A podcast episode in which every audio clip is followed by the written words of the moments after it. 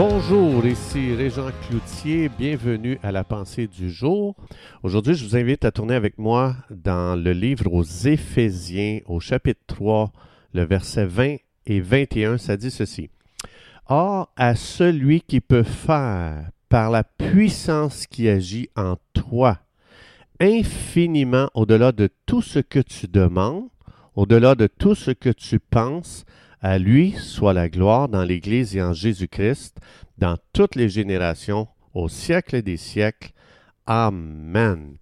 Vous savez que dans Jean 10, 10, ça dit que le voleur vient pour voler, égorger, pour tuer, mais que Jésus est venu pour donner la vie abondante. Souvent, les gens euh, se demandent, ça a l'air de quoi ça vivre la vie abondante? Bien, premièrement, le mot vie en grec, c'est le mot zoé, et ça veut dire la plénitude absolue de la vie. Et le mot abondant, la vie abondante, c'est périssos, qui veut dire au-delà, plus que nécessaire, au-dessus, surajouté. Donc, c'est une vie à laquelle, si quelqu'un expérimente cette vie-là, c'est sûr qu'il en prend plaisir comme un fou. Donc, c'est une vie surnaturelle qui implique la joie, la paix, la puissance, la victoire, euh, la, liberté. Donc, c'est une vie excitante euh, au-delà de toute mesure. Donc, c'est une vie qui dépasse la mesure normale. Donc, puis il y a beaucoup de gens qui pensent que cette vie-là est accessible seulement quand ils vont mourir. Donc, c'est une expérience future. Mais c'est absolument faux. Jésus dit, je suis venu pour que tu vives déjà ici-bas cette vie, cette qualité de vie. Alors la question c'est, comment est-ce qu'on fait pour expérimenter cette vie-là? Eh bien, je suis tellement content aujourd'hui que vous posez cette question-là. Dans Éphésiens, ici on revient dans Éphésiens chapitre 3, ça dit infiniment au-delà. C'est le même terme que Jésus a utilisé dans Jean 10, 10. Ça veut dire que Dieu veut que l'on vive une vie au-dessus des circonstances, au-dessus de la douleur, au-dessus des déceptions, au-dessus de la crainte, au-dessus de la maladie, au-dessus du rejet, au-dessus du doute. Donc, c'est-à-dire au-dessus de toute autre limitation qui nous sont présentées dans le royaume naturel. L'ennemi s'il veut tuer ta vie surnaturelle, il va t'amener à vivre une vie chrétienne naturelle. Même un inconverti, autrement dit, un inconverti te voit vivre puis il dit Moi, je suis capable de vivre cette vie-là que tu vis. Si c'est ça, ça veut dire gloire à Dieu, ne te décourage pas. C'est le temps d'aller à Dieu puis de dire Dieu, tu m'as appelé à une vie surnaturelle.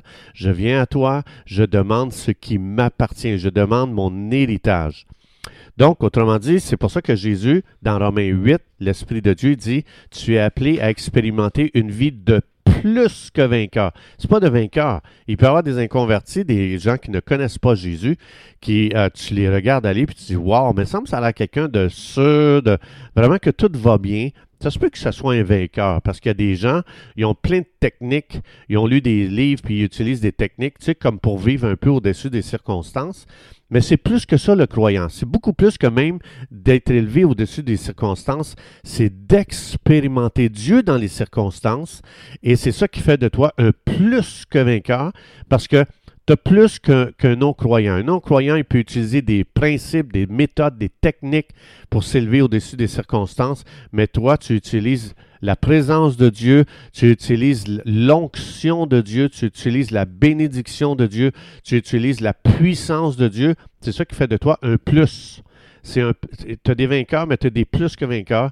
Et déjà, le fait que tu saches que Jésus a tout payé pour toi, ça te place bien au-dessus de tous ceux qui peuvent essayer de faire des efforts. Aujourd'hui, tu es un plus que vainqueur. Alors, c'est pour ça que la clé est trouvée ici dans Éphésiens chapitre 3, versets 20 et 21. La clé est trouvée dans, dans ce passage. Ça dit par la puissance qui agit en nous.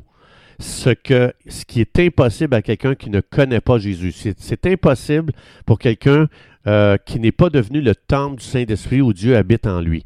Alors, ça dit, c'est par la puissance de Dieu qui agit en nous qu'on peut vivre cette, cette sorte de vie-là.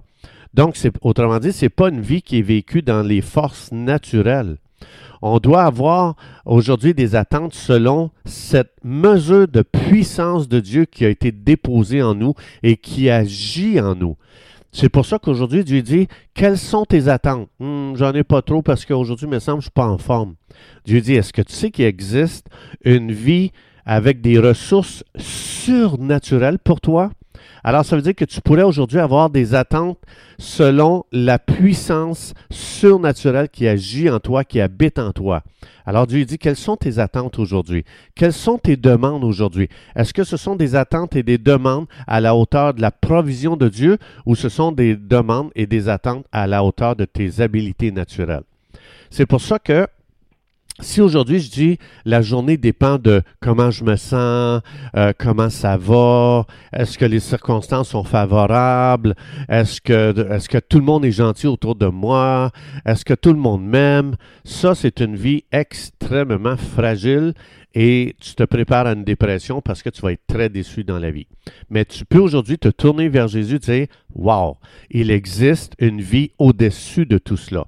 Ça veut dire, si, si mon boss n'est pas gentil, il y a une vie au-dessus de l'attitude de mon boss que je peux expérimenter parce que la puissance de Dieu me place dans une autre dimension.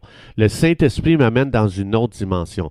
Alors, si aujourd'hui je réalise et j'ai une révélation du Saint-Esprit que ça, c'est la vie à laquelle Dieu m'appelle, là, je peux commencer à faire des déclarations à haute voix. J'encourage toujours les croyants faites aujourd'hui des déclarations. Faites vos propres déclarations, mais faites-les à haute voix. Fais des déclarations en voix dans ta maison. Tu peux dire, Père, merci de ce que Jésus est mort pour que je vive une vie surnaturelle. Je te remercie, Père, de ce que cette vie est disponible ici et maintenant et aujourd'hui.